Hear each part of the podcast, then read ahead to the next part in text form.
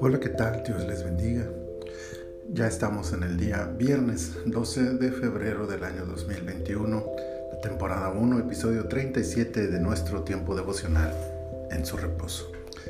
El pasaje para esta ocasión es Génesis 37, 22, que dice, Y les dijo Rubén, no derraméis sangre, echadlo en esta cisterna que está en el desierto, y no pongáis mano en él, por librarlo así de sus manos para hacerlo volver a su padre.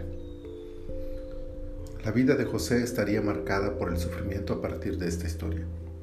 Rubén, su hermano y primogénito de la familia, intentó defenderlo, pero fue imposible. Lo libró de la muerte con un ardid en el que planeó quedar bien con sus hermanos participando de la maldad de sus corazones, pero al mismo tiempo no manchar sus manos con la sangre del consentido de su padre. Intentar quedar bien con todos es casi imposible. Las buenas intenciones de Rubén evidencian su falta de decisión y firmeza en su postura.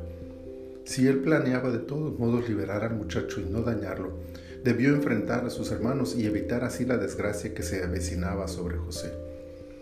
Las buenas intenciones son nada sin las firmes acciones que las sustenten.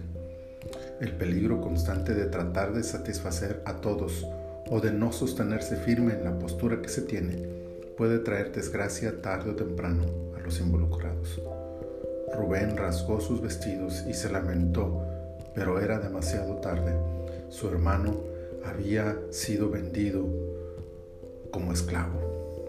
En los momentos en que tengamos que escoger entre quedar bien con todos o mantenernos firmes en nuestros principios, escojamos lo segundo y actuemos en consecuencia no sea que después lamentemos con angustia nuestras buenas intenciones.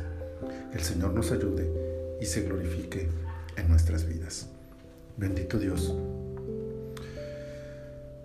Concédenos, Señor, la oportunidad de mantenernos firmes en los principios y valores que tu palabra nos enseña y demostrarlo con todas nuestras acciones. Que nuestras intenciones estén sostenidas en nuestros actos y que de esa manera, Señor, seamos congruentes en todo lo que decimos y en todo lo que hacemos para que dignifiquemos tu precioso nombre como tus hijos y tus seguidores. Señor, gracias por todo. En el nombre de Jesús. Amén. Amén. Damos gracias a Dios por este día. Hemos llegado al fin de semana y confiamos en que la bendición del Señor nos acompañará todo este día. Dios les bendiga abundantemente.